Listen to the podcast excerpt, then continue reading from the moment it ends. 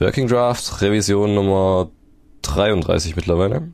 Mit dem Peter Gröner. Moin. Und mir, Markus Schlegel.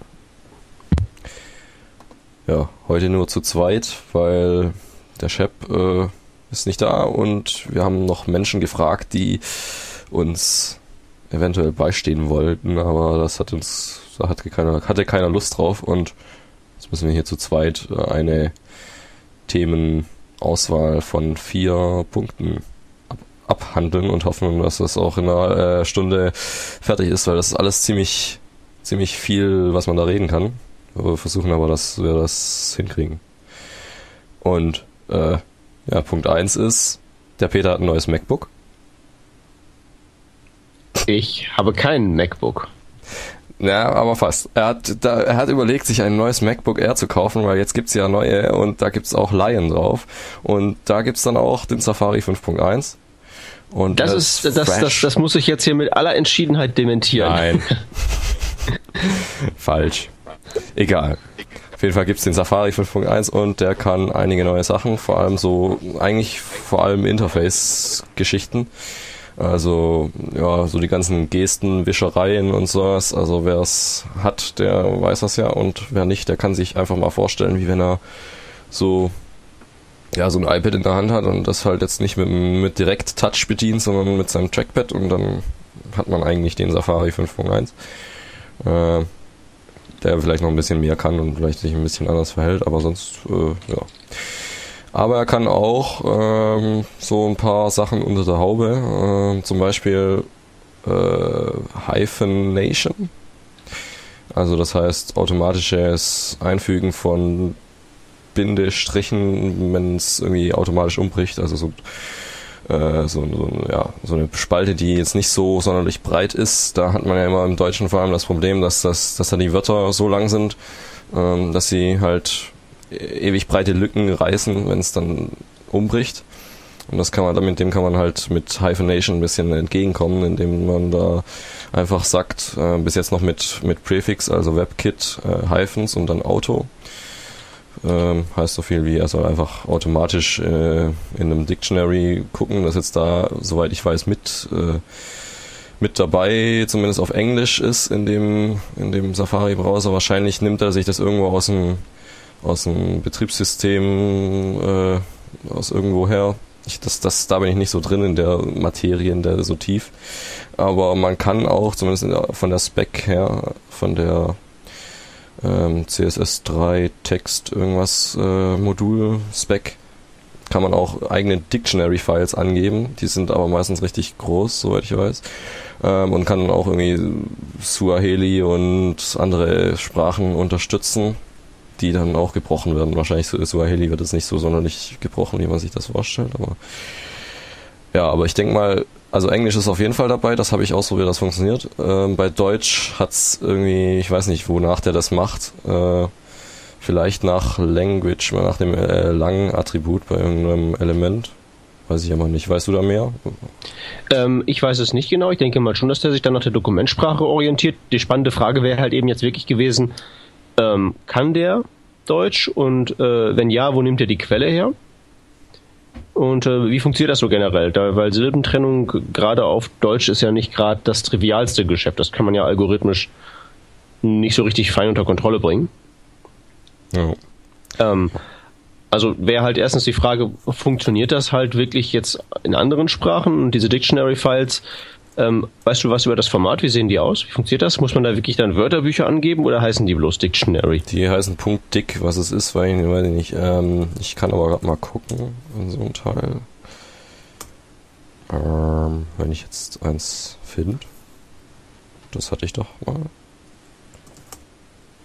Ähm.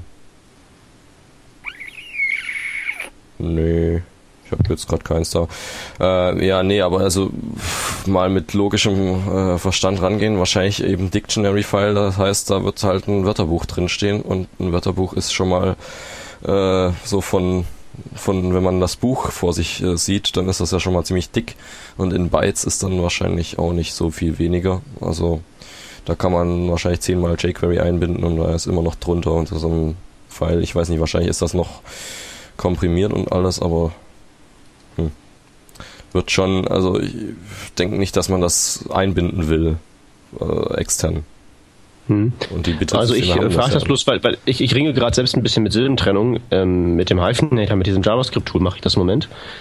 Und das hat, glaube ich, den ähm, Tech-Algorithmus, den das verwendet. Und da sind, da sind das so mehr so, ähm, so Silbengruppen, die dann nach einem bestimmten Muster zusammengesetzt werden. Und dann klappt das einigermaßen, aber auch nicht richtig gut. Ach, du hast also keine äh, kompletten, das sind, das sind keine Wörter und wie man die trennt verzeichnet, sondern so Wahrscheinlichkeiten von Silben, wie sie vorkommen. Also so, weiß nicht, was ist jetzt so ein Wort? Ja, ja, so, so Silbengruppen äh, sind das. Die sind nach einem speziellen Muster angeordnet und das sind im Prinzip nichts weiter als ein paar Strings und das ist eigentlich relativ, ähm, also simpel ist das nicht, das ist schon relativ clever. Aber es ist so ähm, von einer überschaubaren Komplexität, wenn man das jetzt mal so in, in, in Zeilencode ausdrücken möchte. Das geht schon. Hm. Ähm, ist halt die Frage, wie Safari das macht und generell gilt halt sowieso, ähm, sofern das nicht alle Browser so wirklich unterstützen, ist halt die Frage, was kann man damit dann halt anfangen, ne? Ja. Weil soweit ich weiß, kann das jetzt die neuesten Firefox Betas, ich glaube die aktuelle Produktivversion noch nicht mal und eben jetzt Safari. Ich glaube in Chrome ist es auch noch nicht in den ähm, Public-Versionen drin.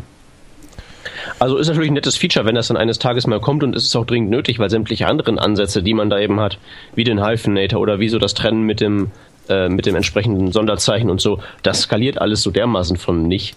Ähm, wird allerhöchste Eisenbahn. Ja, also die mobilen Safaris hatten das auch schon äh, länger. Ich weiß nicht, oh, länger vielleicht jetzt auch nicht, aber auf jeden Fall hatten die es da schon davor drin. Ähm, und jetzt hat's der äh, Desktop Safari auch gekriegt. Firefox hast du gesagt. Also ich denke schon, dass man das bald mal benutzen kann, wenn es äh, ja, wenn man eben da einfach mal dieses dieses CSS-Attribut angeben kann und dann war's das, dann ist das halt gut und wenn nicht, dann hat das halt nicht. Ne? Ist ja auch scheißegal eigentlich, wenn es nicht funktioniert. Also nicht scheißegal, aber ist jetzt nicht so, dass alles kaputt geht. Hm. Wieder mal. Genauso wie bei den Gradients zumindest. Bisschen. Also wenn die kaputt gehen oder nicht funktionieren, dann ist das auch nicht so schlimm. Jedenfalls einfach so als Notiz, Safari 5.1 hat jetzt wieder äh, WebKit, so wie es sich gehört, oder beziehungsweise so wie es nach der Spezifikation ähm, äh, funktioniert. Und da waren ja immer die Gradients vor allem, also so vor allem was ich äh, so gemacht habe, waren die immer ziemlich nervig, weil da hat man statt äh, WebKit Gradient als Attribut für den Hintergrund hat man WebKit Linear Gradient oder Radial Gradient oder sowas gehabt und äh, das ist nicht so, wie es ist und deshalb musste man das immer zweimal angeben und jetzt muss man es nur noch einmal, weil alle WebKits das jetzt wieder gleich machen. Also Chrome und Safari sind jetzt wieder auf einmal einem Stand. Ja, es sei denn, man möchte die alten WebKits noch supporten. Hast du jetzt noch einen mehr, den du schreiben musst oder haben die das Vendor-Prefix auch eingestampft? Mhm. Achso, nee, nee, ich glaube äh, nicht. Also zumindest mit Vendor Prefix funktioniert es auch noch. Ich habe jetzt schon, da habe ich gar nicht dran gedacht, ob man das einfach jetzt, ob das jetzt mittlerweile, wahrscheinlich aber nicht. Ist jetzt nur geraten, aber. Okay, also wichtig ist halt vor allen Dingen, dass da jetzt die Syntax bei allen Browsern grundsätzlich die gleiche ist, ob jetzt mit Vendor Prefix oder nicht, ist dann ja nicht mehr so groß die große Geschichte. Ja. Aber generell die Schreibweise ist jetzt identisch und ich muss auch tatsächlich sagen, im Vergleich äh, gefällt mir jetzt auch die, die jetzige, die jetzt auch Standard wird, schon wesentlich besser als diese erste Idee von den WebKit-Leuten. Die ist ein bisschen zu von hinten durch die Brust ins Auge für meinen Geschmack. Hm. Ist schon ganz gut so. Gut, und dann haben wir noch, was haben wir noch? Fullscreen API. Hatten wir die schon mal irgendwann besprochen in irgendeinem Working Draft? Wahrscheinlich nicht. Ich, ich glaube nicht. Ich kann mich nicht erinnern. Ja, die macht einfach, ähm, also ist halt so auf Video wahrscheinlich abgezielt, dass man eine Web-App schreiben kann oder auch einfach irgendwas, was ein Video abspielt und dann ein Fullscreen, also ein HTML5-Video. Kein Flash, Flash kann das ja sowieso, aber wenn man das mit HTML5 machen will, mit JavaScript, dann kann man das jetzt mit der Fullscreen API auch anfordern, dass der äh, ja, beliebige Elemente und halt auch Videos in Vollbild schickt. Mhm. Und das funktioniert jetzt auch mit dem Safari. Ähm, ich glaube in Chrome war das, gab's das auch schon. Oder gibt's das? Also zumindest im Chromium, in, in meinem Entwickler-Dingens da gibt's das. Habe ich jetzt hier gar nicht in dem, was habe ich hier, 13 wahrscheinlich? Oder gibt's mittlerweile wieder was Neues bei Chrome? Nee, da ist, äh, sind wir noch nicht so weit. Aber ich denke mal, was, was, was es in Chrome jetzt gibt oder nicht, ist ja eh so eine fließende Geschichte. Ja. Das ist ja nicht so mit, mit so ewigen Wartezeiten wie beim Safari oder Internet Explorer. Ja, also ist auf jeden Fall auch noch mit, äh, mit Präfix äh, diese Fullscreen API. Ähm, und ja, von der Bedienung her, Bedienung her äh, für so, da kann man das einfach mal machen, weil das kostet nichts. Das ist einfach nur ein WebKit Request Fullscreen äh, auf ein Element angewendet. Und dann kann man das mal ausprobieren. Und mehr muss man eigentlich gar nicht wissen. Es gibt dann noch äh, Ding hier, wie heißt Events und so ein Zeugs äh, und alles, was man so sonst noch braucht. Aber ansonsten kann man einfach nur halt Fullscreen machen jetzt. Äh, ähm, das heißt Request Fullscreen. Heißt das also, dass der Browser dann beim Nutzer nachfragt, darf ich jetzt Vollbild machen? Ja, das hatte ich auch gedacht, aber bei mir ging es, glaube ich, so. Ich muss jetzt nochmal. Habe ich das jetzt noch im Müll? Ich habe das gleich weggeschmissen, was ich gemacht habe. Weil meine, meine Überlegung wäre sonst, also die grundsätzliche Idee, warum man eben in den Spezifikationen von HTML5 ja Fullscreen bei Videos nicht erlaubt hat, wäre halt so die, ähm, die Möglichkeit, da könnte man ja prima Phishing mitmachen. So irgendwie eine andere Umgebung simulieren, indem man halt jetzt das Ganze alles zukleistert, dann irgendwie da Windows Bluescreen abbildet und sagt, jetzt bitte deine Kreditkartennummer eingeben oder irgendwie sowas in der Richtung. Ja, das ähm, stimmt, ja. Wenn das halt jetzt, äh, wenn dieses Request Fullscreen mit Request in Anführungszeichen nur zu verstehen ist, dann ist das Tor ja wieder offen. Mm. Moment. Also ich glaube nicht, dass er mich nachgefragt hat. Jetzt gucke ich hier mal kurz Request Fullscreen.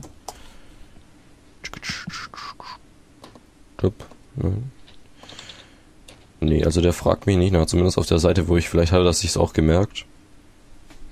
Ähm, aber ich glaube, Request Fullscreen heißt einfach nur, äh, mach mal und sag mir, wenn es funktioniert hat, warum auch immer es nicht funktionieren sollte. Also zumindest bei den Browsern, die es können. Und sonst gibt es da keine Möglichkeit, das irgendwie zu verhindern vor im vor, vor, vorhinein. Vor, was weiß ich. also kann man einfach machen und dann macht er das. Das fadet halt so ja, in Vollbild. Also es, man erkennt noch als, als bedarfter Nutzer, wie man sagt, äh, dass es irgendwie anders ist, als wenn da auf einmal ein äh, Dick kommt. Zumindest auf dem Mac, da fadet das so ein bisschen. Ähm, Bluescreen, Bluescreen wird ja wahrscheinlich eher äh, auf einmal kommen, so. Das, ich glaube nicht, dass sie da auch iCandy drunter gemacht haben. Äh, ja, aber für so Benutzer, die grundsätzlich mal so Phishing äh, anfällig sind, äh, ist das wahrscheinlich schon immer noch ein Punkt. Schätze ich mal. Ja, hat übrigens nichts mit äh, der, also bei macOS Lion, da gibt's ja jetzt auch Fullscreen-Apps und das hat damit aber noch nichts zu tun. Also wenn man da Fullscreen macht ähm, als JavaScript-App, dann heißt das nicht, dass auf einmal der Browser in so ein Fullscreen-App gewandelt wird und sich ans Ende von der ganzen, von den ganzen Desktops hängt, sondern das wird einfach so wie, ja, wie bei QuickTime oder sonstigen Videospielern ähm, ja, so Vollbild halt so videoartig gemacht. Also hat nichts mit voll Fullscreen-Apps zu tun. Ja, was eigentlich schade ist, weil das könnten die irgendwie auch, das wäre auch noch geil, dass, äh, dass ich einfach so meine App in so ein Vollbild-Dingens hängen kann. Da kannst jetzt du nicht so viel dazu sagen und bestimmt findest du es total doof. Ich habe da keine fertige Meinung zu. Ich habe ja mein MacBook noch nicht ausgepackt. Genau. Musst du noch ein Auspackvideo machen. Unboxing, ja, mache ja. ich dann, wenn es soweit ist. ah, das wird Spaß. So, dann haben wir noch äh, immer noch beim Safari. Was habe ich? Was, ich habe, ich beziehe mich hier auf meinen eigenen Weblog äh. Genau, WoF ähm, hat nichts mit Hunden zu tun, die bellen, sondern mit Schrift. Und eigentlich ist auch nur eine Notiz, weil haben wir schon öfters drüber geredet, über Web Open Font Format, wahrscheinlich heißt das. Äh, ist halt so der, der Standard, der jetzt für Schrifteinbettungen dann mal langsam hoffentlich komplett durchgesetzt ist. Also die mobilen Safaris konnten das, soweit ich weiß, auch schon länger. Hoffentlich. Ah ja, waren das nicht irgendwie die, diese Sünder, die nur SVG-Fonts konnten? Ja, Moment, jetzt, irgendwie hatten wir das doch auch mal in mein Gedächtnis ist so schlecht. Vorhin hatten wir es davon, dass wir nicht mehr Bookmarks anlegen, weil sowieso alles, was man sich nicht merken kann, irrelevant ist. Aber jetzt das ist meine persönliche Philosophie. Das ist sicherlich äh, für den einen oder anderen zu extrem. Äh, während du suchst, kann ich aber eben kurz erzählen, wofür WoW gut ist. Genau. Das ist ein Schriftformat, was dessen wichtigstes Feature im Prinzip ist, dass es äh, komprimiert ist. Das ist also im Prinzip eine ZIP-Datei mit der Schrift drin. Und das ist eben für die Webauslieferung ganz praktisch, weil dann ist es kleiner. Und das ist als Format auch relativ gut, weil ich glaube wirklich Safari war jetzt so das letzte Browser-Objekt, was das noch nicht konnte. Das ist im Internet Explorer 9 drin, im Firefox, Opera und sowas alles auch schon seit Ewigkeiten. Jetzt endlich auch im Safari. Wunderbar. Die Preisfrage ist halt wirklich, was machen die mobilen? Ähm. Ja, also nee, stimmt, ich habe mich vertan. iOS 5 kann äh, angeblich WoW. Ähm, zumindest gibt's da äh, Report, wie sagt man auf Deutsch? Berichte, dass also von Developer, Leuten mit Developer-Account, die schon iOS 5 Betas haben, äh, die haben das getestet und das geht. Also WoW mit iOS 5. Aber das kommt ja auch erst irgendwie mit Mitte September oder Anfang Oktober oder sowas. Mhm. Aber ja, kann man dann langsam mal benutzen. John, gibt's noch was zu WoW zu sagen? WoW, WoW? Ähm, nö, das ist halt gut, das will man haben. Genau. Mehr ist eigentlich nicht zu nagen. Dann kleine Anmerkung noch, Placeholder, das ist aber, glaube ich, alt. Was habe ich noch? Ja, die Geschichte mit dem Overflow-Scrolling habe ich auch schon öfters mal angesprochen. Das hatten wir bei in Bezug auf iOS 5. Hm, dass man so, wenn man so scrollt einfach äh, auf der Seite, dann bounce das immer so ein bisschen drüber und was man dann da machen kann, damit das äh, entweder unterbunden wird. Da kann man einfach sagen, Overflow hitten, soweit ich das hier äh, rausgefunden habe, ausprobiert habe. Und wenn man äh, den Hintergrund wechseln will, der da angezeigt wird, wenn man eben bounced, das ist ja immer noch so das Void, sieht man, dann geht das auf hier und nicht hier beim Safari auf dem Desktop geht das nicht. Schade. Zumindest hat mir noch keiner gesagt, dass es anders wäre, aber könnt ihr ja gerne machen als Audiokommentar. Äh, ja, dann WebKit 2. Das ist äh, schon mal, hört sich nach viel an. Weiß nicht, mir kommt es nicht so viel vor, ist halt, funktioniert anders. Also funktioniert ähm, so wie Chrome jetzt ein bisschen.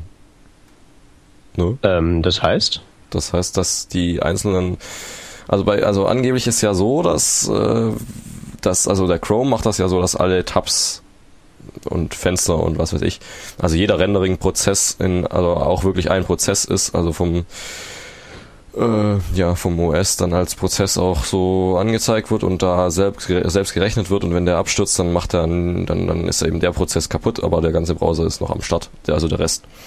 Äh, das ist jetzt bei Chrome so, dass der das eben auf einer ziemlich hohen Ebene macht und da halt über WebKit 1 in dem Fall das noch drüber gebaut hat. Also er macht bei drei Tabs, die ich offen habe, macht er eben dreimal eine WebKit-Engine, lässt er loslaufen, so habe ich das verstanden.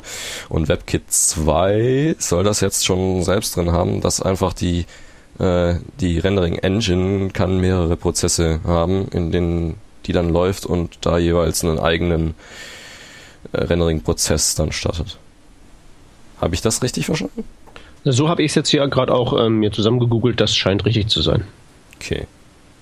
Ja, und äh, das, ich weiß nicht, was, was, was denkst du jetzt, was da Chrome oder Google dann machen wird, wenn die da auch aufspringen und das, äh, weil ich meine, WebKit 2, soweit ich jetzt gehört habe, kann das sonst nicht mehr, außer halt diese Trennung da.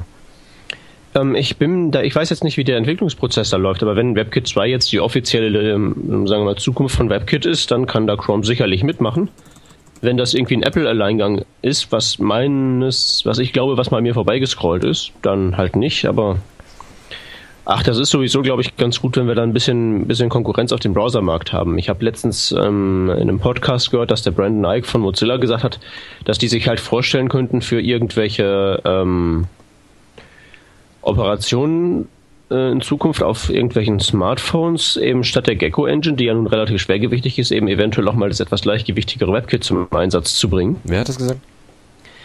Ähm, bitte? Wer hat das gesagt? Wer das gesagt hatte? Das, der, der Brandon Ike, der Technikchef ah, von Mozilla. Ja. Ähm, wo, ähm, ja, ähm, wie gesagt, dass die meinen jetzt nicht damit, in Fire, dass, dass das in Firefox einzuführen oder so, dann müssten die ihr komplettes Projekt neu schreiben. Und das letzte Mal, als sie das gemacht haben, war das noch zu Zeiten von Netscape 4 und wir wissen ja, wie das ausgegangen ist. Ähm, aber das ist halt angedacht, dass die das eventuell in Zukunft auch mal verwenden und dann, äh, ja, hm. Da bin ich dann schon lieber für ein bisschen mehr ähm, Konkurrenz auf dem, ja, auf die dem sollen Browser ihren eigenen Scheiß halt mal schneller machen einfach. Anstatt immer nur WebKit zu benutzen. Ja, ja, ich, ich würde das halt nicht immer so auf diese Formel runterbrechen. äh, Gecko langsam, WebKit schnell, das, das, das ist komplizierter als das im Browser, glaube ich. Aber generell ist es halt schon, finde ich es halt schon gut, wenn die da alle so ihre eigenen Süppchen kochen, sofern die Süppchen halt einigermaßen was taugen. Ja. Konkurrenz belebt das Geschäft, deswegen. Genau. Aber rausgefunden, ob WebKit 2 jetzt irgendwie so die offizielle Zukunft ist? Also auf der webkit.org ist das, glaube ich, ja, da steht nichts von WebKit 2. Also zumindest, zumindest auf der Startseite so und deshalb denke ich mal, dass das äh, ähm, dass das jetzt nicht so was großartig Neues ist, was die selbst. Jetzt kann ich mal noch ein bisschen. Ja, aber es ist auf jeden Fall is a new API layer for WebKit. Steht da nur, also gibt es ein Dokument zu bei webkit.org. Aber Ah, ist ja auch egal, ehrlich gesagt. Die haben ja sowieso bei WebKit schon Ewigkeiten keine Versionsnummern im engeren Sinne mehr, sondern eigentlich auch bloß Rolling Releases. Wenn die das nach der Zeit lang einsickern lassen wollen, ist das ja schon ganz gut. Naja, egal, man kann es auf jeden Fall für Windows auch bauen. Also deshalb denke ich mal, dass das jetzt schon dann langsam äh, offiziell wird und alle das können. Safari unter Windows kann das ja auch und ja. Also funktioniert auch so ganz cross-Plattform. Ich hätte noch eine Frage zu, wo wir gerade bei Versionsnummern waren, zu Safari. Wann ist eigentlich die letzte Version rausgekommen, also die 5.0? Hm, das weiß ich auswendig jetzt nicht. Uff, wieso? Ähm, Worauf Ja, weil, weil ähm, ich, ich überlege gerade halt so. Das sind, weil eben Microsoft und Apple die, ähm, glaube ich, einzigen halt noch sind, die sozusagen diese langen Release-Zyklen Ja, das sporten. ist auf jeden Fall bei Apple noch so, ja. Ähm, ich weiß ja nicht, gibt's da, also äh, ich hab, wollte jetzt gerade fragen, ähm, ob es da irgendwelche Ankündigungen im Hinblick der Zukunft gibt, aber dann habe ich mich erinnert, es ist ja Apple. Also 5.0.3 kam am 18. November raus. Ja, ja, 03, das ist aber schon das dritte Point-Release. Ja, ja, genau. Deshalb, also ich habe was anderes finde ich jetzt gerade nicht. Hm. Okay, nee, also nur so, also irgendwelche Anzeichen dahingehend, dass die jetzt auch da mal sozusagen ein bisschen aufs Gaspedal treten, gibt's nicht, ne? Nee, nicht wirklich. Hm. Schade. Ja, das ist schade. Du hast gerade irgendwie äh, Apple gebasht, während ich äh, gesucht habe und nicht ansprechbar war. Was hast du nochmal gesagt? Naja, dass die, dass die jetzt nicht gerade so episch darauf sind, ihre äh, Zukunftspläne so besonders genau zu umreißen. Ja, nee, das ist, ich weiß nicht auch nicht. Die arbeiten ja mehr so, sagen wir mal so, die umreißen ja ihre, ihre, ihre Zukunftspläne dann eher so über den Gerüchtekanal. Ja. Lassen mal irgendwo ein iPhone liegen oder so. Gucken dann, dass das jemand findet.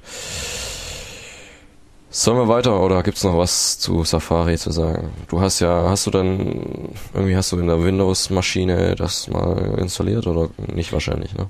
Nee, habe ich noch nicht. Ich war die letzte Zeit zu viel unterwegs, hatte da nicht die, die Zeit für. Werde das aber natürlich demnächst mal machen und dann mal testen. Ähm, gucken, was der eben so HTML5 und CSS3 so zu bieten hat. Aber Ja. geprüft habe ich es noch nicht und vor allen Dingen das Ding ist, ich habe halt hier vor allem Windows rumstehen. Ähm, mich würde halt mehr interessieren, was eben der Mobile macht. Ich muss also einen Developer-Zustand, Zustand, Zugang beschaffen und dann mal da ein bisschen drin rumprökeln. Gut, dann haben wir noch ein äh, bisschen anderes Thema, einen Hoster, der ganz großspurig, äh, könnte man sagen, äh, ganz diverse Sachen toll machen will und vielleicht auch hat, äh, toll gemacht hat oder toll macht. Ähm, uberspace.de, überspace, wie auch immer, mh, Hosting on Asteroids. Ist schon mal eigentlich eine geile Tagline. Ähm, ja, was, was, was ist so, wenn man auf die Startseite kommt, dann steht da erstmal, du, bestimm, du bestimmst den Preis. Also man kann auch nichts zahlen für einen Haufen Zeug. Oder Moment, mindestens ein Euro. Mindestens ein Euro, ja okay, das ist ja fast nichts. Irgendwann war es mal 0 Euro. Ich habe zumindest kann ich mich erinnern, dass man auch mal nichts zahlen musste. Das, das, das ein Probemonat ist kostenlos. Ah, ja, okay, da, oder so. Ja, auf jeden Fall ein Euro ist ja auch fast nichts. Ähm, und dafür kriegt man ziemlich viel. Äh, SSH-Zugang, äh, Perl, PHP und Python und Ruby und Node.js und alles ist schon vorinstalliert und ja, diverse Datenbanken, also MySQL natürlich sowieso, CouchDB, MongoDB, dann gibt's noch, äh, ja, was, was gibt's noch so, was wird hier noch gelistet? Cronjobs, äh, automatisierte Backups. Also gut, wenn man SSH-Zugang hat, dann kann man sowieso eigentlich äh, da, glaube ich, machen, was man wie einem die Nase gewachsen ist. Ähm, zumindest hört sich das so an. Und das alles für ziemlich wenig Geld. Und dazu soll noch der Support so äh, gut sein. Das sind halt, äh, soweit ich das hier, da gab es doch mal auch eine About-Seite. Naja, als ich mir das mal angeschaut habe, da kannte ich auch so ein paar Typen von, von denen. Also so, also nicht persönlich, aber so von Twitter oder sowas kriegt man da mal öfters was reingeweht. Und das sind halt ja sind halt so Nerds auch, ne? Und die wollen jetzt da mal was Gutes machen. Und der Peter hat's ausprobiert. Zumindest schon mal den Support getestet. Ja, habe ich in der Tat. Also ich weiß nicht genau, wer das vor ein paar Monaten oder Wochen mal bei uns in die ähm, in das Planungsdokument für Working Draft reingeschrieben hat. Aber ich habe es halt wirklich mal probiert, weil der Probemonat ist halt kostenlos. Und ähm, ja, ähm, bisher ziehe ich da ein recht positives Fazit, muss ich mal sagen. Ich will ja eigentlich keine Werbung machen und deswegen will ich gleich einschränkend sagen, ich habe noch nicht alles ausprobiert, was ich ausprobieren könnte. Ich bin jetzt gerade dabei, also ähm, Stand jetzt ist schon der Plan, dass ich meine ganzen bisherigen Seiten von meinem äh, Otto Normal Sharehoster umziehe nach dem hier. Der Vorteil ist jetzt meines Erachtens, dass man hier einfach, äh, sagen wir mal, ein bisschen souveräner und selbstbestimmter ist. Das hat jetzt wenig mit Preisen und Technologien zu tun, als vielmehr damit, dass man halt sich eben seine, man hat so auf dem Server seine eigene kleine Umgebung, sein, sein User-Verzeichnis quasi und die ganze Software, die da drum herum läuft, ist so eingerichtet, dass man tatsächlich innerhalb seines kleinen Reiches ziemlich selbstbestimmt ähm, sich aussuchen kann, wie das da läuft. Eigene PHP-INI und Ruby entweder so oder so. Das kann man sich da alles selbst aussuchen. Man kann sich da sein eigenes Mail-Zeugs konfigurieren. Das ist so von, vom, vom Nerdigkeitslevel her so das, das bequeme Mittel zwischen so diesem Shared Hoster, wo man nichts machen kann, und so dem ähm, komplett eigenen Server, wo man dann ganz viel Arbeit mit hat. Das hier ist so das ähm, das, was man so haben möchte, wenn man von der Kommandozeile jetzt nicht ganz viel Angst hat und gerne ein bisschen mehr Kontrolle über seine ähm, Sachen haben möchte, aber halt sich eben nicht diese ganze ähm, Arbeit aufladen möchte. Dass zum Beispiel Backups werden von denen automatisch gemacht und wenn man halt eben reingeht, ist alles vorinstalliert und man muss es halt nur noch eben sich zurechtkloppen. Ah, Git ist auch vorinstalliert glaube ich. Genau, also da, da ist eine ganze Menge Zeug, auch nicht, nicht nur Git, also man hat eben auch die Auswahl. Es gibt also da ist Git vorinstalliert, da ist, glaube ich, Subversion vorinstalliert und, glaube ich, auch noch ein paar andere Versionskontrollsysteme. Es gibt auch was, ähm, was ich ziemlich ähm, hilfreich fand für alle, die nicht so mega nerdig sind, die jetzt nicht aus dem Kopf raus wissen, wie konfiguriere ich jetzt hier mein Mail-Gebimsel. Da gibt es auch ein Wiki, wo ähm, alles recht gut erklärt ist, wie man das so macht, wie das funktioniert. Das ist teilweise in, sagen wir mal, vom, vom Ausdruck her sehr wortreich. Da wird sehr, sehr viel erklärt, aber da lieber zu viel als zu wenig. Und ähm, ja, was ich halt auch gemacht habe, ich habe halt auch den Support getestet. Ähm, getestet eben in der Form, dass ich die zu möglichst unmenschlichen Zeiten um irgendwelche komplizierten Operationen gebeten habe. Und obwohl die laut Selbstbeschreibung eben nur so eine Vier-Mann-Operation sind, ist es denen halt dann doch kein Problem gewesen, Samstagnacht um, äh, weiß ich nicht, was das war, 23 Uhr mir eine Datenbank einzurichten. Also da scheint was dran zu sein. Mhm. Ist halt die Frage, wie, wie lange und ähm, also ist recht neu und äh, recht klein auch noch und unbekannt. Äh, und die schreiben da irgendwie selber rein mit dem traurigen, nee, das leidige Lied vom Traffic. Also wenn da mal irgendwelche, äh, also wenn da mal mehr anfällt äh, an Nutzern und damit auch mehr Traffic und alles und äh, da, ob die dann mit dem Support erstens noch hinterherkommen oder ob die Hardware dann auch noch hm, pff, da mithalten kann. Ich, wenn die, wenn die irgendwie nur so zu 14 und dann werden die ja wahrscheinlich nicht im, im Wochentakt neue Server kaufen können. Ähm, ja, ist die Frage, ob das passieren wird. Ja, wenn es passiert ähm, ist, also, also, ja. Ja, aber ist davon auszugehen, gibt es denn so viele Leute, die jetzt da ihre eigene konfigurierbare Umgebung haben wollen, denen jetzt mhm. SSH-Zugang wichtig ist? Das ja. ist halt so meine Frage. Die, die, die, die, die sprechen ja schon relativ gezielt eine gewisse Zielgruppe in einem gewissen Nerdigkeitsbereich an die es halt eben gerne, die die Freiheit gerne haben wollen, aber die halt eben nicht jetzt so enterprisig drauf sind, dass die jetzt da sieben Mann abstellen können, um einen eigenen Server zu warten oder sowas. Ja. Das ist äh, schon ein recht äh, spezieller Fokus, denke ich mal. Deswegen würde ich mir auch jetzt nicht Sorgen machen, dass das so großartig äh, die jetzt über, überwältigt. Weil wie gesagt, immer wenn ich eine Frage hatte, kam die Antwort auch zur Unzeit ähm, dann immer relativ zügig. Man kann die auch mal antwittern und unbürokratisch anfragen. Das ist eigentlich das Beste, das ist so unbürokratisch. Ja, das stimmt, das ist ein großer Da muss man nicht irgendwie sich durch eine Support äh, bla bla bla hoch eskalieren, sondern da schreibst du einfach den Admin an und sagst, was soll das denn? Können wir das nicht so machen? Und siehe da, dann wird's halt so gemacht. Oder wenn nicht, diskutiert man halt irgendwas aus oder handelt das halt aus. Das ist eben nicht so ein Beamtenapparat irgendwie so, sondern mit denen kann man reden. Ja, und die. Mein Eindruck, wie gesagt, bisher. Und vor allem äh, äh, weiß man auch gleich, wenn man auf die Seite kommt und da ein bisschen durchliest, dass man mit denen so reden kann oder äh, zumindest macht es stark den Eindruck. Und das ist ja oftmals, also oftmals ist es ja so, dass die, dass der, dass der Support tatsächlich äh, richtig gut ist. Also zumindest habe ich jetzt so in dem Hosting-Umfeld äh, wenige schlechte Erfahrungen gemacht. Mhm. Und, und, und die sind eigentlich auch alle freundlich und nett und vor allem schnell. Aber wenn es halt von außen schon so, so, so, ähm, so glatt gelutscht aussieht, ähm, ja, was kann ich jetzt als Beispiel? Also die ganzen, also ich bin jetzt zurzeit bei allinkel.com, ähm, ist das, glaube ich. Und sowas, so, sowas sieht jetzt halt gleich mal, äh, wie sagt man? Sieht halt irgendwie anders aus, sieht mehr nach, äh, wir verkaufen wir verkaufen hier was und haben da tolle iStock-Fotos drin, wo Menschen toll lächeln und wir könnten auch Versicherungen verkaufen. Also so ganz das, schlimm. Das, das, das ist consumer-orientiert. Genau, so kann man sagen. Ja, das ist dann halt diese emotionale Ansprache und hier sagst du halt SSH und dann Genau, da weiß man, man gleich, halt, was los geht, ist. Weiß halt nur also der, sagt halt nur der Nerd eben, ja. boah, krass, will ich haben. Ja, ja. Das ist halt ganz gut, dass das auch so kommuniziert wird, weil wenn, wenn ich da so eine Seite, die consumer-orientiert ist, sehe, dann weiß ich da nicht, ah, ob ich da überhaupt mit dem Support dann klarkomme, weil dann heißt es nachher, ja, starten Sie oder wie heißt es bei Windows alles? Starten Sie mal die Systemsteuerung und so. ist jetzt vielleicht bei einem Hoster nicht ganz so, aber bei so von ist, so. Ihr, ist, ist ihr Internetstecker eingesteckt. Genau, sowas. Ähm, ja, und dadurch, dass die halt sich hier gleich mal so eine Zielgruppe aussuchen, wie du gesagt hast, schon vom, vom Duktus her, ist das wahrscheinlich da nicht so das Problem. Von vornherein. Eben. Ich glaube auch nicht, dass, ich glaube auch nicht, dass die, dass die an ihrem Preismodell pleite gehen. Ja.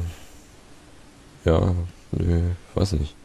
Na, die Überlegung, die ich dann nämlich hintersehe, ist. also, wie lange machst du das schon? Hast du jetzt den Probemonat äh, schon rum und zahlst du jetzt mittlerweile? Ähm, das könnte man auch erwähnen. Dass, also, das Einzige, was halt unbequem ist an dem Laden, ist, dass die keinen Bankeinzug machen. Aha, das heißt, du musst PayPal oder Kreditkarte oder was machst du? Nee, nee, nee, nee das ist ein Prepaid-Modell. Das heißt, du überweist den jetzt, sagen wir mal, äh, das habe ich jetzt äh, gestern gemacht, gestern Nacht Natürlich, um dann nachher, nachher eine Supportanfrage zu stellen, um zu gucken, ob die zur Unzeit antworten. Man muss die, man muss die Leute ja ein bisschen fordern. Ich habe ich hab gestern Nacht halt ähm, 50 Euro überwiesen und dann legt man sich halt in seinen äh, Kundeneinstellungen so fest, wie viel da monatlich äh, von abgehen also soll. So Flatter quasi, also wie bei Flatter die Einstellung. Genau, so, so Flatter-Style. Nur geht's halt eben dann eben wirklich nur per Überweisung und mit Kontoaufladung und sowas. Und wenn du dann irgendwie, weiß ich nicht, äh, einen Monat Urlaub machst in, in, in Bangkok und dein Konto läuft aus und du hast kein Internet und du kriegst dann von denen die E-Mail, hey, äh, du musst jetzt so langsam dein Konto wieder aufladen und dann kriegst du es nicht mit und dann könnte es ja theoretisch kaputt gehen. Hm. Äh, wobei das halt ein sehr theoretisch ist und wenn man so dämlich ist, sein Konto nicht vorher aufzuladen, dann hat man es wahrscheinlich verdient. Aber ich meine ja nur, mhm. das wäre halt relativ bequem. Also um, so läuft's halt, man lädt halt sein Konto auf, überweist den, was weiß ich, jetzt hier 50 Ocken und sagt dann fest, bitteschön, äh, jeden Monat äh, bin ich bereit dafür jetzt 10 Euro zu entrichten, macht äh, 5 Monate Hosting. Oh. Oh, ich erst grad. So funktioniert das. So, und die Überlegung, die ich halt habe, warum ähm, ich nicht meine, dass die pleite gehen, ist halt auch wieder, weil die diese Nerd-Zielgruppe ansprechen, die gegebenenfalls, äh, sagen wir mal, genug Gehirnschmalz aufbringt, um realistisch einzuschätzen, was die da für eine Arbeit reinstecken und was halt eben da ein ordentlicher Preis ist für das, was einem da halt auch geboten wird. Und dass da eben gar nicht so viele 1-Euro-Leute hinkommen, sondern vielleicht tendenziell eher welche, die sagen, ich will jetzt hier bei All Inkle für die gleichen Leistungen 9,90 Euro bezahlen. Ah komm, schicken wir denen 10 rüber. Mhm. Einfach weil das äh, ja, das stimmt. Das ist schon durch die, wirklich durch die Zielgruppe dann schon mal äh, wahrscheinlich tatsächlich so, ja. Ja, wenn du eben nämlich so Nerds, Nerds ansprichst, die, die wissen, was gut ist, dann ist die Wahrscheinlichkeit, da jetzt auf einen äh, völlig verranzten Arschpiraten zu stoßen, würde ich einfach mal sagen, geringer, als wenn du so äh, Autonormalverbraucher ansprichst. Mhm. Und deswegen ist das wahrscheinlich alles gar nicht, gar nicht so unclever. Wahrscheinlich fahren die damit besser als mit dem festen Preismodell. Und es macht sich eben in der Außenwirkung besser. Also wahrscheinlich ist das alles gar nicht so clever.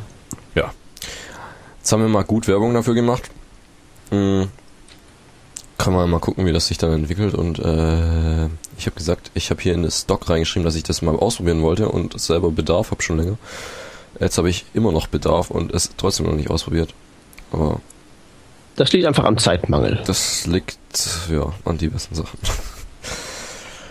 Okay, dann haben wir noch noch mal ein Thema. Wer hätte es gedacht? Ein Thema kommt. Ähm, eine Chrome Extension.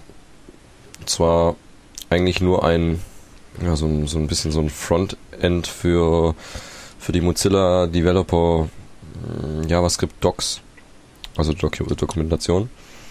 Ähm, weißt du die Adresse gerade auswendig? Developer. irgendwas? Nee, MS. Äh, MC. Äh, ich, einfach, nach, einfach nach MDC, MDC. und einen beliebigen JavaScript-Begriff googeln.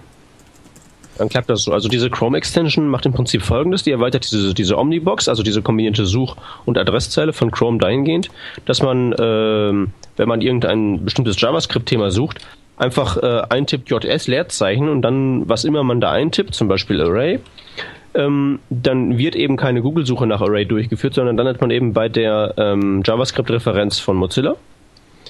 Ähm, was eine gute Idee ist, weil das ist sozusagen die einzig gute JavaScript-Referenz, die es im ganzen Netz gibt. Und wenn man nach Array googelt, findet man irgendwie W3-Schools und so ein, so ein Zeug, was alles nur Falschinformationen beinhaltet. Wenn man Glück hat, manchmal sind es Falschinformationen, die dazu auch noch veraltet sind. Oder manchmal ist es nur veraltet und das ist alles ganz schrecklich. Ähm, und das ist einfach, macht das, äh, ja, ist sozusagen nichts weiter wirklich als eine Schnellzugriffsleiste für dieses MDN. So, das klingt erstmal trivial, weil man könnte ja, wie gesagt, einfach nach MDC ähm, irgendwas googeln. MDN. Mozilla Developer Network heißt das. Ja, oder MDC. Ich google nach MDC. Google korrigiert mir das schon, das passt. Developer.mozilla.org ist Adresse, also falls man es jetzt nicht, äh, falls man Google nicht bedienen kann, sage ich jetzt Genau. Mal. Also ich, äh, das kommt mir ziemlich wie gerufen, weil ich werde nämlich folgendes machen. Wenn ich nämlich meine HTML5-Schulung mache, dann kommt das ja schon mal vor, dass die Padawane nach JavaScript-Sachen googeln. Dann haust und du den eine runter und sagst, das benutzt du jetzt.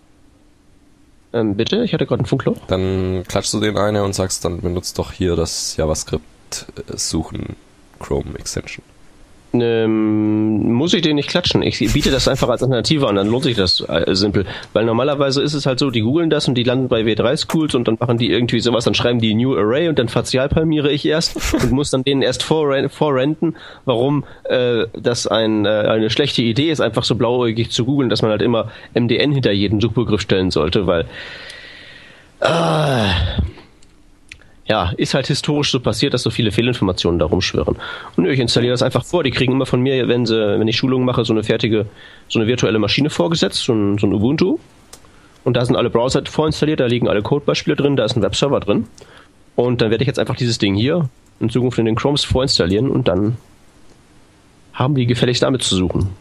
So einfach ist das. Genau, also ich habe jetzt mal ausprobiert gerade da der Chrome kann ja das schon, wenn man auf einer Seite war und der hat das, äh, der Webseitenmensch hat die Suche mit Type gleich Search ausgezeichnet, dann kann, kriegt der Chrome das ja mit und macht da irgendwie, legt da so eine eigene Suchmaschine an. Das funktioniert hier irgendwie nicht bei, bei dem Developer-Teil. Also wenn man, wenn ich develope und dann korrigiert er mir das zu developer.mozilla.org, dann drücke ich einfach Tab normalerweise und dann sucht er da auch drin. Also es ist ja eigentlich genau das gleiche, soweit ich das jetzt verstanden habe. Funktioniert aber irgendwie nicht. Also man ist ja, besser, Moment, Moment. Man, ja? Ja, das ist, es gibt so einen, es gibt so einen speziellen Weg, den kannst du auch beim Firefox verwenden, um da ähm, Seiten zu deiner eigenen Suchmaschine hinzuzufügen. Man kann das einfach manuell machen, ja.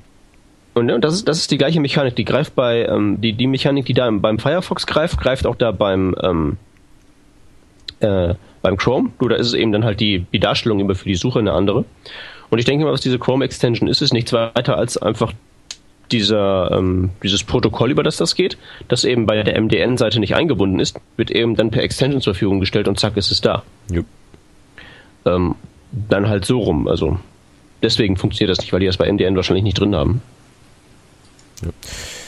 Ja, ist auf jeden Fall gut. Ähm, was ich noch, also beim, beim so beim Webseitenbauen ist das schon mal ganz gut, dass es ein Browser ist äh, und nicht irgendwie sonst eine äh, noch eine, sonst eine Drittsoftware, die ich auch noch aufmachen muss.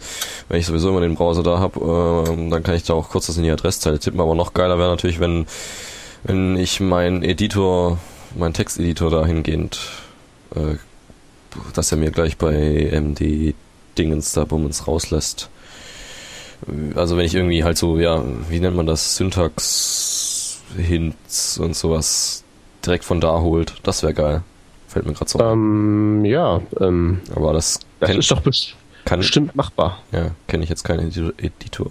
Gibt es nur solche, die machen das dann selber, aber die haben dann irgendwie auch nicht so eine große äh, Wissensbibliothek am Start, wie jetzt da dieses MDN, das sich auch dauernd updatet, weil da ja irgendwie ist, glaube ich, ein Wiki, ne? Ja, ich wollte es gerade sagen, das updatet nicht sich. ja, Das updatet, das updaten wir. Also alle, die das benutzen, können das gerne bearbeiten. Das ist schließlich Wiki, wie Wikipedia. Ja. Die haben da auch in ihrem Hackers-Blog ähm, so immer so Development Sprints, wo die dann so ähm, offiziell alle Leute loben, die da irgendwie eine besonders, besonders tolle Erweiterung für das Ding geschrieben Geil, haben und sowas Lob. alles. ja, dann mache ich auch. Das, das, ist, das ist Open Source. Ich weiß, dass das kennt ihr komischen Apfelfritzen nicht. Was?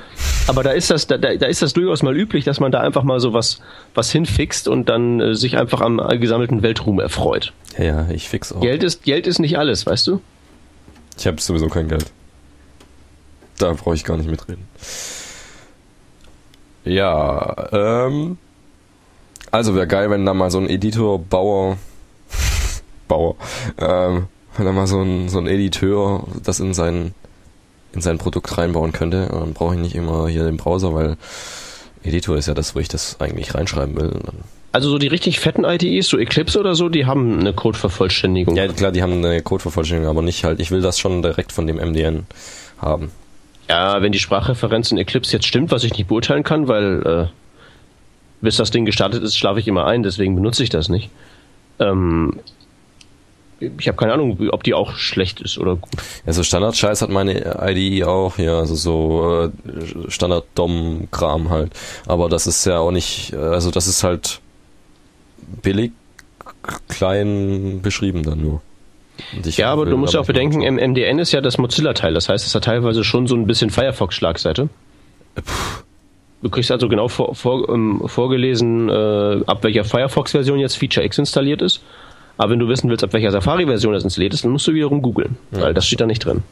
Wobei auch das, da muss man wieder sagen, steht nur drin, weil wir es nicht reinschreiben, was wir ja mal tun sollten. Mhm. Also alles in allem äh, gute Seite. Ähm, ich möchte an der Stelle nochmal auf dieses Projekt hinweisen, Promote.js, was im Prinzip dazu dient, ähm, das ähm, MDN zu Google bomben. Also das ist einfach nur ein Banner, was man sich in die Sidebar des Blogs klatschen kann und auf irgendeinen Artikel verlinkt, auf das, auf den Artikel über Strings, auf den Artikel über Arrays, auf den Artikel über äh, was auch immer. Ähm, dient alles nur dazu, um eben beim ähm, ja, den Laden zu Google bomben, damit da W3-Schools und diese ganzen Pestbollen aus den oberen Suchrängen versch verschwinden und da mal auch echte Informationen hinkommen. Also bei mir Das klappt, das klappt irgendwie nicht so gut, weil Google Bomben Google Bomben ist halt doch schwieriger geworden im Laufe der Jahre, aber nur weil es nicht klappt, heißt das noch lange nicht, dass man aufgeben muss. Einfach weitermachen, bis es klappt. So einfach ist das. also gerade äh, Arrays ist ein gutes Beispiel, da ist wirklich äh, schlimm hier auf der ersten Seite bei Google. Ist auf Platz 10 ist dann diese äh, Mozilla-Dingens. Was hattest du gegoogelt? Einfach JavaScript Arrays. Ja, ja, das ist, das ist, das ist, das ganz finster. Ja, und dann kommt halt davor, also gut, Self-HTML, das ist jetzt auch noch okay. Kurz mal reingucken. Es ist okay, aber es ist alt. Ja, das ist, äh, sieht auch alt aus. Ja, das, da, da, da sind halt auch nicht so die Informationen drin, die man irgendwie so also haben möchte. So vielleicht so ECMAScript 5, wie finde ich raus, ob mein Objekt ein Array ist oder nicht. Ja, ja stimmt. Ne? Ja, und danach kommt dann sowas wie, ähm, ja, wie heißt das hier? Webmaster Pro, das kenne ich jetzt nicht, aber das hört sich schon mal geil an. Und natürlich w3schools.com, das ist ja für den Arsch. Äh, ist, Ja. äh, ist blöd, wenn das davor kommt. Ja, es ist nicht blöd, es ist äh, schlimm, es ist voll von Falschinformationen und ähm, ist generell ein abscheulicher Laden, der ähm, ja aus der Welt gebombt gehört. Genau. Infos24.de, na das ist doch meine JavaScript-Referenz, wo ich hingehen möchte. Ja. Das ist wirklich äh, komisch. Für so JavaScript-Zeug, da kommt wirklich immer, wenn man googelt, so, ja, so windiges Zeug. Also wenn man wenigstens so Blogs finden würde oder sowas, wo man sieht, dass derjenige ständig über JavaScript schreibt, dann ist das ja vertrauenswürdig. Aber wenn ich dann irgend so ein, ähm, irgendeine so Seite, die offensichtlich so aussieht, als würde sie, würde sie irgendwie Shampoo verkaufen oder so. So sehen die meisten aus. Äh, dann, dann ist das irgendwie, dann ist das schon mal ein ungutes Gefühl. Ja, also wie das kommt, ist eigentlich folgerichtig, ne? Wie, was, wo? Naja, hast du jemals jemanden getroffen, der JavaScript gelernt hat? Von der Pike auf? Nee. Nee, da gerät man immer so rein. Ne? Ja. Und das führt dann eben dazu, dass das ganze Internet voll mit Leuten ist, die keine Ahnung von JavaScript haben, die anderen Leuten, die genauso wenig Ahnung haben, erklären, wie sie es machen. Hm. Folge ist, der Müll setzt sich fest und wird so langsam nach oben gespült. Und ähm, weil das eben schon sehr früh angefangen hat und es, sagen wir mal so, so wirklich Qualitäts-JavaScript, so dass es, dass sowas überhaupt möglich ist, das ging ja erst, das ist ja eine relativ neue Erfindung. Alles. Ja, und früher war, das halt eben nur so, eben so dieses, dieses pestige Gehecke, was sich komisch fällt und keiner weiß warum und Hauptsache funktioniert irgendwie hinhämmern. Naja, und weil halt eben das Alter einer Ressource und die, die Anzahl der im Jahre gesammelten Links eben bei Google doch ziemlich viel zählen, ist der ganze Abschaum so weit vorne. Und bis der da weg ist, müssen wir den, ja, den muss man halt mühsam, mühsam abtragen. Ja. Oder wegkämpfen. Gut. Also nee, nicht gut, aber. Nicht gut, aber wie gesagt, Promote.js, ähm, Promote.js, ähm, wie heißt die Seite? Promote.js.com, genau da draufgehen, Banner-Code ähm, sich holen, der ist super optimiert, der dauert nicht lange zum Laden, in die Seitenleiste des Blogs klatschen und damit dann eben den äh, Schrott aus den Suchergebnissen bomben. Ja. Hatten wir auch schon mal in Working Draft. Hatten wir schon mehrfach, aber. X. X. Ähm, ja, dann kommen wir zum letzten Rausschmeißer. Thema, dann nehmen wir immer uns ein Thema, das, äh, das man nach Belieben in die Länge ziehen kann. Falls wir irgendwie, falls wir irgendwie doch bei den ersten Themen nur zehn Minuten insgesamt brauchen, dann können wir da noch. Aber jetzt haben wir schon ziemlich viel Zeit rum. Deshalb. Äh, Aber ich glaube, über den können wir uns trotzdem lang und breit aufregen. Ja, ich weiß nicht, ob wir es ob wir es sollen. Naja, es, ich, ich weiß nicht, es sind unsere Parlamentsinsassen, die mal wieder Blödsinn bauen. Genau. Ist die Frage, ob wir uns zurückhalten können. Ja, es geht um das äh, ja, Cookie-Verbot, kann man sagen.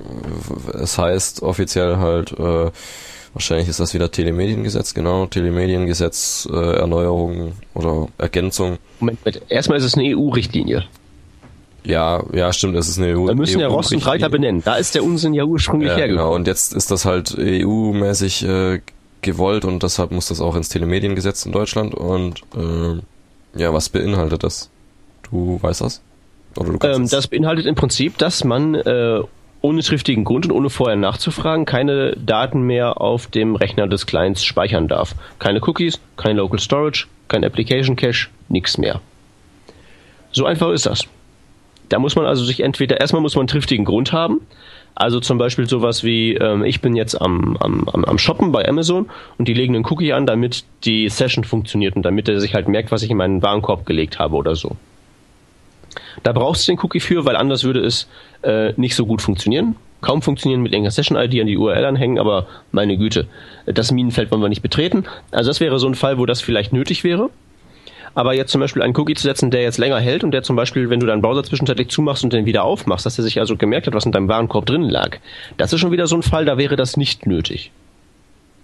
Und äh, da dürfte man das halt nicht. Und generell gilt es halt so, dass man, bevor der Cookie gesetzt wird, beim Nutzer nachfragen muss und sich die Erlaubnis einholen muss, hey, darf ich jetzt einen Cookie setzen oder darf ich bei dir Daten speichern oder so? Und wenn der eben Nein sagt, muss man halt eben zusehen, dass man auch ohne auskommt. Ja, oder generell sind solche, ist sowas Nachfragen immer blöd. Das ist ja schon bei dem ganzen Geolocation-Kram schießt man sich damit in die Beine weil, oder ja, wird einem in die Beine geschossen, wenn, wenn da dann immer dieses Ding aufpoppt, äh, darf der die Website dann deine Location wissen und man will einfach dem Nutzer halt helfen, weil er halt irgendwie was mit Location machen will. Weil ja, Moment, Moment, Moment. Äh, aber du willst doch sicherlich nicht, dass jede Website ungefragt deinen Standort ausspähen kann, oder? Mir ist das egal, ich bin ein Spacko.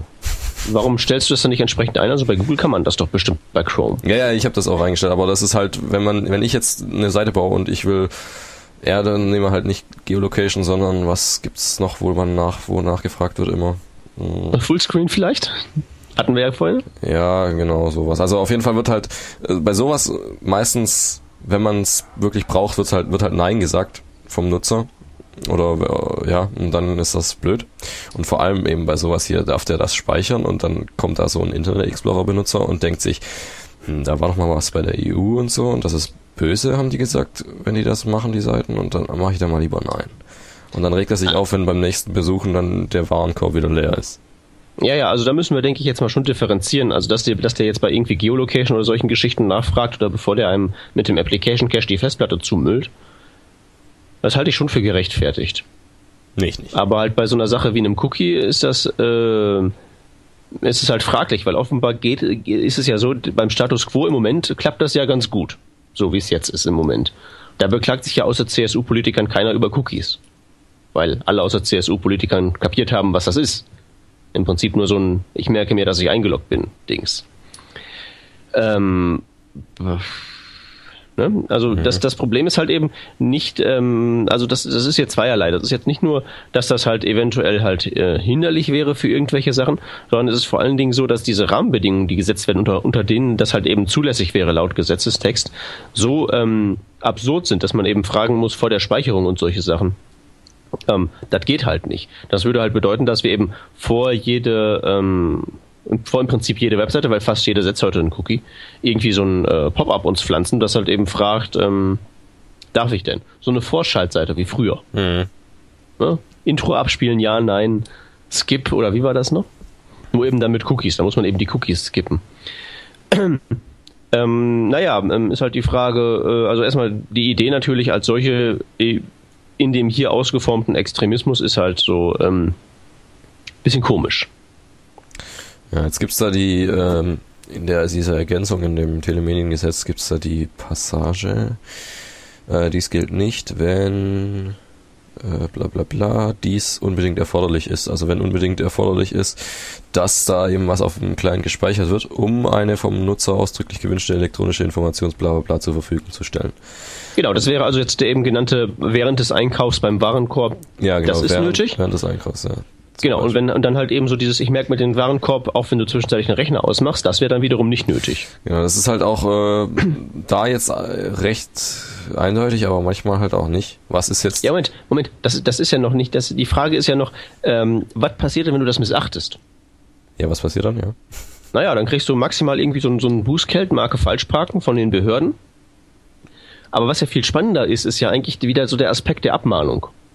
Ja. Weil wenn ich jetzt sage, du Markus, du äh, Webdesign-Blogger, du bist jetzt mein direkter Konkurrent und durch das Missachten der äh, Datenschutzrichtlinie verschaffst du dir irgendwie hier einen ungerechten Vorteil, da kann ich erstmal meine Anwälte anspitzen. Hm. Ja, und dann haben wir wieder, wieder was Neues zum Abmahnen. Ja. Ja, oder ich meine, wenn es halt bei Abmahnen bleibt, ich würde mal sagen, da kann man sicherlich jetzt auch dann ähm, größeres Geschütz auffahren, wenn man halt den Konkurrenten, also wenn ich jetzt nicht einfach nur so äh, irgendwen melken wollte als Anwalt, sondern wenn ich jetzt irgendwen wirklich da zusetzen wollte, so richtig Ärger machen wollte, wäre das ja eigentlich auch die interessante Variante. Also wie gesagt, nach dem, was mir halt hier so vorliegt, ist es halt so, Missachtung ist halt so ein Verstoß. So, dann zahlst du irgendwie, was weiß ich, äh, ein paar Euro und dann war es das. Eine erhöhte Hostinggebühr quasi. Genau. Und dann, aber dann, dann, dann ist es halt das Problem, deine, deine Konkurrenz, sofern vorhanden, heizt dir dann ein. Und wenn du keine Konkurrenz hast, heizen die halt irgendwelche Abmahnanwälte ja. ein. Ähm, also generell ist das halt wieder so, ähm, es ist, ja, hm. Ich habe mal eine ganz spezielle Frage. Wenn, wenn ich jetzt eine äh, Webseite baue, die, oder eine Web-App, App, äh, und die macht äh, nichts mit dem Server, sondern hat halt Lokalspeicherung und so. Ist das dann unbedingt erforderlich? Dass das gespeichert wird? Ich glaube, wenn das, wenn man da so einen EU-Politiker fragen würde, der würde sagen, nö, weil kannst du ja auf dem Server speichern. Aber das ist ja eigentlich gerade das, was sie nicht wollen, weil irgendwie geht's da ja bestimmt wieder um Datenschutz und so ein Kack. Ähm, und, und, und ob ich dann das hier auf dem Client speichere, da weiß ich als Serverbetreiber gar nichts davon, was der da macht. Äh, und wenn ich jetzt das hier so auslegen würde, dass ich das jetzt auf dem Server machen muss, weil ich darf auf dem Client nichts speichern, dann ist das ja eigentlich eher die andere Richtung. Also dann ist ja eigentlich eher weniger Datenschutz, weil dann habe ich das alles und dann kann ich das zur Not, wenn es unverschlüsselt, also wenn ich es unverschlüsselt lasse, kann ich das auch alles angucken. Könnte ich. Ja, ich würde sowieso nicht so weit gehen, dass ich jetzt denen, die das hier einbringen, ernsthaft Datenschutzabsichten unterstellen würde. Was würdest du denen unterstellen? Also unterstellen würde ich Datenschutzabsichten denen, die am Ende im Parlament es nicht besser wissen und da, ähm, das ist der 700. Antrag, den müssen wir jetzt abnicken, hat die, hat die Fraktion gesagt, ja, ja, wir machen das. Die meinen das vielleicht, aber das Ding ist halt, die, die das einbringen, sind ja äh, praktischerweise äh, die, die das, ähm, die ja auf der anderen Seite irgendwelche Ausspionier- und wir übertragen unsere sämtlichen Kreditkarteninformationen zum AMI-Programme auflegen. Mhm. Ja, also so ziemlich genau das Gegenteil von Datenschutz betreiben. Und was die halt machen, ist, indem die solche äh, Nebenkriegsschauplätze aufmachen, lenken die wunderbar davon ab, wer hier eigentlich die äh, Verbrecher sind. Das sind nämlich nicht wir zwei, die wir in unserem Kommentarbereich unseres Blogs einen Cookie setzen, sondern das sind die, die, äh, naja, unsere sämtlichen Bankdaten und Flugdaten da äh, an die CIA oder wer auch immer da drüben zuständig ist, übertragen. Mhm. Ja, und solange wir uns halt hier über sowas aufregen, haben wir halt keine Zeit, uns über die auf, darüber aufzuregen, was die halt tatsächlich da treiben. Aber das ist jetzt nur mein verschwörungstheoretischer Ansatz. Vielleicht ist das ja auch alles nur Wahnsinn. Ja, vielleicht, vielleicht, ja meinen die, vielleicht meinen die es ja alle mit uns ganz gut. Ist das jetzt schon in Kraft so richtig? Oder dauert das wieder, bis das mal kommt? Ähm, nee, nee, das, das ist nicht nur im Kraft, das ist sogar hinter dem Zeitplan. Ah. Ähm, also die EU-Richtlinie gibt es wohl schon länger und das wird halt jetzt ins Telemediengesetz umgesetzt. Er wird oder ist schon? Ähm, ist, glaube ich, dabei. Man ist dabei, genau. Laut Entwurf steht hier in dem, also wir haben, äh, wir verlinken ein FAQ hm, von irgendeiner Website, Rechtsanwalt, Partnergesellschaft, irgendwas. Ähm, und da steht vom 12. Juli, dass der Entwurf da bis jetzt, also es gibt einen Entwurf. Deshalb würde ich mal sagen, da zum 12. Juli, was jetzt ja auch schon eine Weile her ist, äh, war das noch nicht richtig ja, ein Entwurf, Entwurf hin, Entwurf her. Die Sache ist halt, die, äh, die Richtlinie gibt's. Und da können ja dann ja unsere Parlamentsinsassen sagen, die Parlamentsinsassen von Europa haben gesagt, wir müssen das jetzt hier machen. Alternativlos, so ein Pech aber auch. Und dann kriegen wir das jetzt halt. Hm. Ja, also was haben wir dann unterm Strich? Also äh, äh, mehr Rechtsunsicherheit, würde ich mal sagen. Weil jetzt so ernsthaft auf breiter Linie durchgesetzt werden ja, das Geht ist so ja wie die, äh, diese, diese, wie, wie war das? Sendezeiten fürs Internet, da mal mit dem Jugendmedienstaatsschutzvertrag, Schutzbriefgeldvertrag, irgendwas. Ähm, Jugendmedienschutzstaatsvertrag. Genau. Der, nee, das, das, das, das hätte ja zumindest mal, das, nee, nee, nee, das hätte, da würde ich sagen, das hätte klare Verhältnisse geschaffen, wenn diese Verhältnisse auch äh, im Reiche des Irrsinns verwurzelt gewesen wären.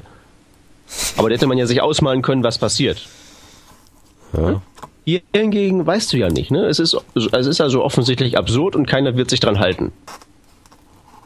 Denke ich mal, ist klar. Ja. Weil sonst äh, vertreibt man ja mit Vorschaltseiten seine Kunden. Das wird man ja auch, das Risiko wird man ja auch nicht eingehen wollen. Oder man speichert gar nichts mehr, was ja nun auch nicht sein kann. Äh, aber dann ist halt die Frage, wer genau mahnt einen dann aus welchen Gründen für wie viel ab? Mhm. Das ist ja genauso schon, wie, wie wir das jetzt haben mit dem ähm, na, mit dem Presserecht, dass man halt überall abgemahnt werden kann für irgendwelche angeblichen Persönlichkeitsverletzungen und und was nicht alles, ja. Wenn man jetzt verschwörungstheoretisch werden wollte, ne, könnte man ja neben dieser die Datenschutz die die ähm, Datenschutzfeinde errichten einen Nebenkriegsschauplatz ja auch nochmal die Perspektive aufmachen, ob es halt eben wirklich ähm, die Unfähigkeit ist, die immer mehr Unsicherheit stiftet, oder ob das nicht irgendwo doch ähm, ganz genehm ist. Hm. Ne? Weil ich meine, das ist dahin zielt es ja auch, wenn es darum geht, wir sperren jetzt Glücksspielseiten, wir sperren jetzt äh, Kinderpornografie-Seiten oder so.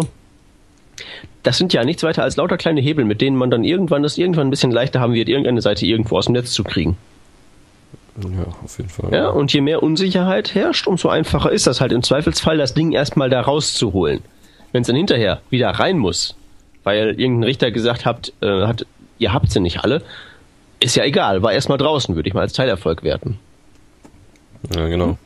Das, das, das, das passt halt alles immer so schön. Ne? Und ich weiß halt nicht, nicht, ob die alle so blöd sind. Ich glaube, die sind gar nicht so blöd. Die einen haben halt gute, äh, gute Absichten, denke ich mal die Mehrheit, und die anderen ähm, wissen halt, wie es geht. Ja. Aber das ist, wie gesagt, nur meine persönliche Verschwörungstheorie. Nicht glauben, bitte nicht verklagen. nicht jetzt hier nach Afghanistan verschleppen in irgendeinen Folterknast, das muss nicht sein. Ich bin ganz lieb. Yep. Und dann. Ich denke mal, wir werden das, wir werden das, denke ich mal, vollumfänglich ignorieren. Oder baust du eine Vorschaltseite in deinen Blog nee. rein?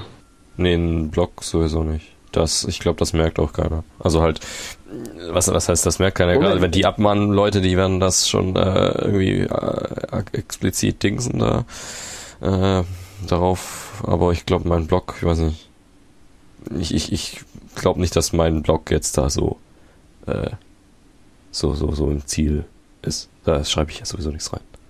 Ich bin einfach mal blauäugig und denke, dass da keiner davon weiß. Wenn ich jetzt irgendwas Erfolgreiches hätte, so wie dein Blog oder so, dann wäre es vielleicht anders. Ich weiß ja nicht, ähm, so, so, so ein Abmahnschreiben ist ja schnell aufgesetzt, das kostet ja nichts. Also, im Aufsetzen, dich jetzt natürlich schon. Ja, nö. Ja, äh, ich, es, ist, es ist ja so, es ist ja wie Spam, es ist ja kein, es ist ja mal den Versuch wert, dich abzumahnen, mal gucken, was passiert. Ja, das stimmt. Naja, aber was ich halt, ja, was ich, was ich jetzt noch nicht weiß, ist, wenn ich hier meine meine, meine Local Storage äh, Apps, die ich jetzt hier in laufend, am laufenden Meter baue, eins nach dem anderen und alle nicht irgendwie zur Veröffentlichung bringen, aber wenn ich es dann mal doch mache, ob das mich dann auch betrifft, weil, äh, ja, fände ich witzig. Nee, nee, tut es, weil ähm, das muss man auch noch ausdrücklich sagen. Diese Richtlinie richtet sich nicht explizit gegen Cookies, sondern gegen alle möglichen Speichermechanismen. Also ja, da sind Cookies drin, Web Storage und Application Cache und was nicht alles. Oh. Also reicht das, also, reicht das dann, wenn ich am Anfang sage, äh, wenn du hier klickst und das Ding jetzt benutzt, dann willigst du ein, dass du, dass da was gespeichert wird, weil sonst würdest du das überhaupt nicht benutzen können, weil das eben nur bei dir gespeichert ist. Dann sollte das ja wohl ausreichen reichen als Hinweis, weil es ist unbedingt erforderlich und ich habe äh, informiert und der benutzt das bewusst. Eigentlich ist das dann noch alles erfüllt, oder? Ja, aber willst du da wirklich so ein Pop-up-Gedöns Nee, nee, kein Pop-up-Gedöns, aber wenn ich, wenn da halt jemand ja, ich weiß nicht, wenn das der erste Mal benutzt, also wenn das, wenn das erste Mal das jemand benutzt, dann kommt da halt äh, so eine Vor, ja, ja, ich habe da schon das Mal, ich habe da, das krieg ich hin. Ich, da halte ich mich sogar vielleicht dran. Also in dem, in dem Fall dann. Das ist nämlich einfach. Mir fällt was ein. Aber das ist sehr, löb sehr löblich von dir. Und mit dem Cookie, der beim Kommentieren in deinem Blog gesetzt wird? Das ist mir scheißegal. Das ist dir scheißegal. Okay, dann werde ich mal meinen. Wo habe ich denn die Visitenkarte von meinem Den Abmann Anwalt? Ja. ja, mal gucken. dann weiß ich schon, woher es kommt, wenigstens. Ja, und dann haben wir noch keine Schaunotizen. Also wir haben genau. Schaunotizen. Nee, wir haben wir haben Schaunotizen. Nicht keine, keine Schaunotizen, sondern ja, wie auch immer.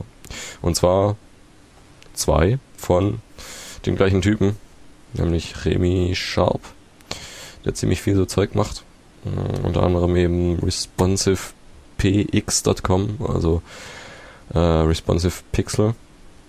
Da geht's um wann oder ja, da kann man einstellen so, äh, wie breit so, so, so meine, meine Website gerendert wird, also kann ich mit der URL angeben und dann kann ich eine, so eine Breite angeben, in welchem Bereich das gerendert wird und sehe dann genau, äh, wann irgendwie das Kacke aussieht und ich vielleicht äh, ja, mit Media Queries oder was weiß ich gegenlenken sollte und wo es umbricht und wie und was und alles.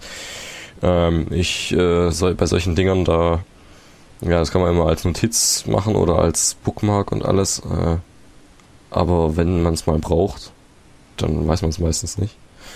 Jetzt haben wir es damit aber mal erwähnt. Ach ja, genau. Und das Beste ist halt eigentlich daran, dass man nicht nur sein Fenster klein und groß schieben kann mit irgendwelchen Reglern, weil das könnte man auch ohne, sondern man kann es eben auch noch äh, als Link dann mh, verschicken mit den Größeneinstellungen, die da direkt äh, äh, ja in dem Link dann sind und ja kann dann sagen oder kann dann dem Kunden zeigen, hier so sieht's aus oder kann dem, dem Kunden sagen, äh, mach mal kleiner, größer und schick mir den Link und klar, Ne? Ja. Und dann haben wir noch von dem Remi, haben wir auch noch Polyfills. Und zwar, ja, ziemlich ausführlich. So eine Menge, so, was haben wir hier? Storage-Zeugs und Offline äh, Storage, ja, Events, Session Storage, Kram, Class List. Eine endlose Menge an HTML5 Polyfills. Ja, eben, ja genau, HTML5, das habe ich jetzt nicht gesagt. Ähm, ja, alles Mögliche. Wir haben es uns, äh, wie alle keine Schaunotizen, nicht so weit angeguckt, dass wir länger drüber reden können. Deshalb fehlen mir jetzt auch ein bisschen die Worte. Aber von dem Kerl da kann man sich äh, das gerne mal angucken. Der macht ja eigentlich ich, Ich wollte es gerade sagen, der Name birgt ja schon für eine gewisse Mindestqualität. Das ja. sollte also schon taugen, was Und der da sammelt. Was haben wir jetzt eigentlich so für, wir können ja eigentlich jetzt mal so Polyfills HTML5 haben wir ähm, ja jetzt schon öfters mal was gehabt. Also ich kann mich noch erinnern an, äh, wer war das irgendwie? Äh, Webshims hießen die. Muss mal kurz gucken, von wem das ist. Das war ja irgendwie auch ziemlich aus. Nee, das ist ja irgendwie. Weißt du noch, von wem das war? Es Das gibt hat- so viele HTML5 Polyfill-Sammlungen. Ja, das ich weiß mal nicht. in, äh, Ja, ich, ich habe keinen ich hab keine im Kopf, aber ich wüsste, in welchem Buch ich nachgucken müsste, um die Links zu finden.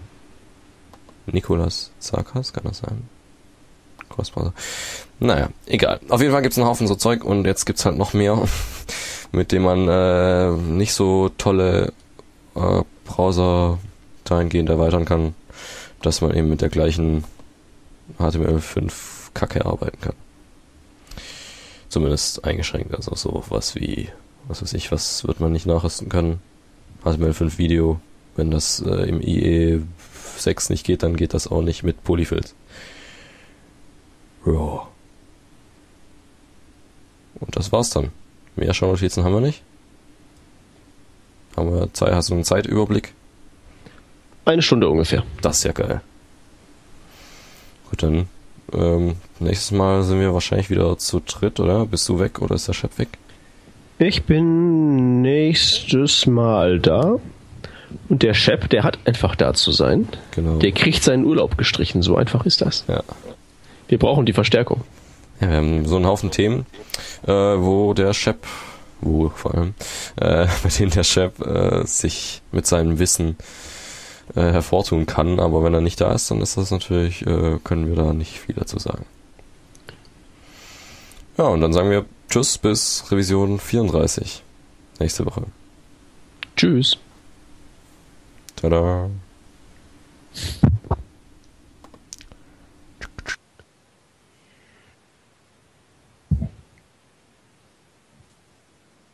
Mhm. Ja, ja. Okay, machen wir.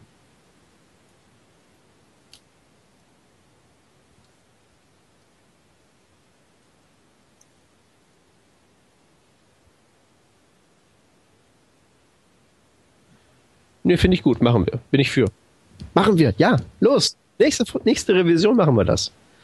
Wir wollten das ja sowieso schon mal. Ich habe ja schon mal mit dem Chef versucht, das in den Hangout zu streamen und dann ist ja alles abgestürzt.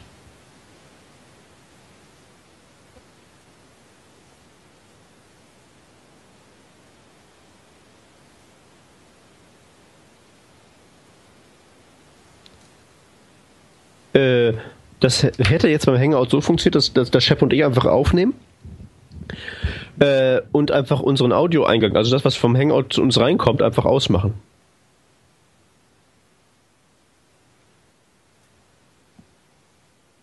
Macht nichts, ist nicht so wichtig. Ist auch nie, wir machen es ja nicht mit Hangout, weil Hangout stürzt ab. Wir machen das mit einer Saftware. Wir machen das so, wie du gesagt hast. Wir machen das so. Nächste Revision. Alles klar? Musst du bis dahin einrichten und testen und sicherstellen, dass es garantiert äh, super easy funktioniert. Ich muss mal eben kurz die Katze rauslassen.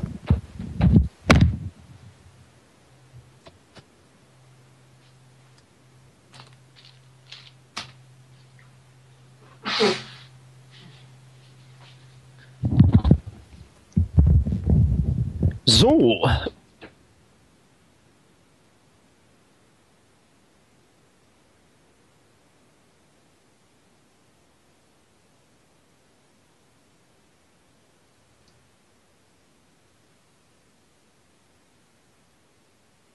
Mhm.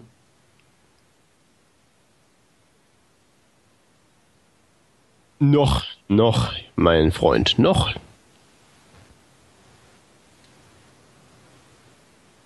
Ja, auf jeden Fall. Bin ich ja, wie gesagt, äh, großer Fan von, will ich haben. Äh, Hörerfeedback ist immer gut.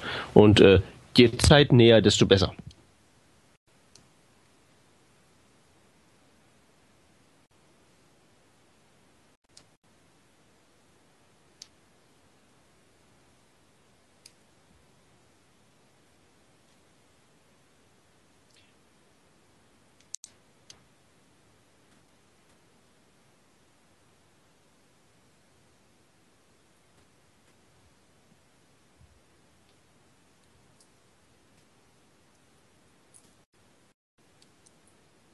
Mhm.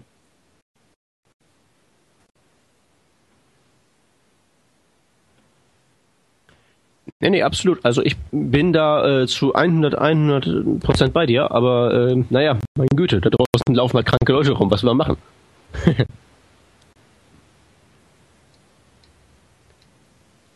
Außerdem, wie gesagt, ich meine, hm, hm, wir, wir müssen es ja eh live machen, also was soll's? Und wenn dann so andere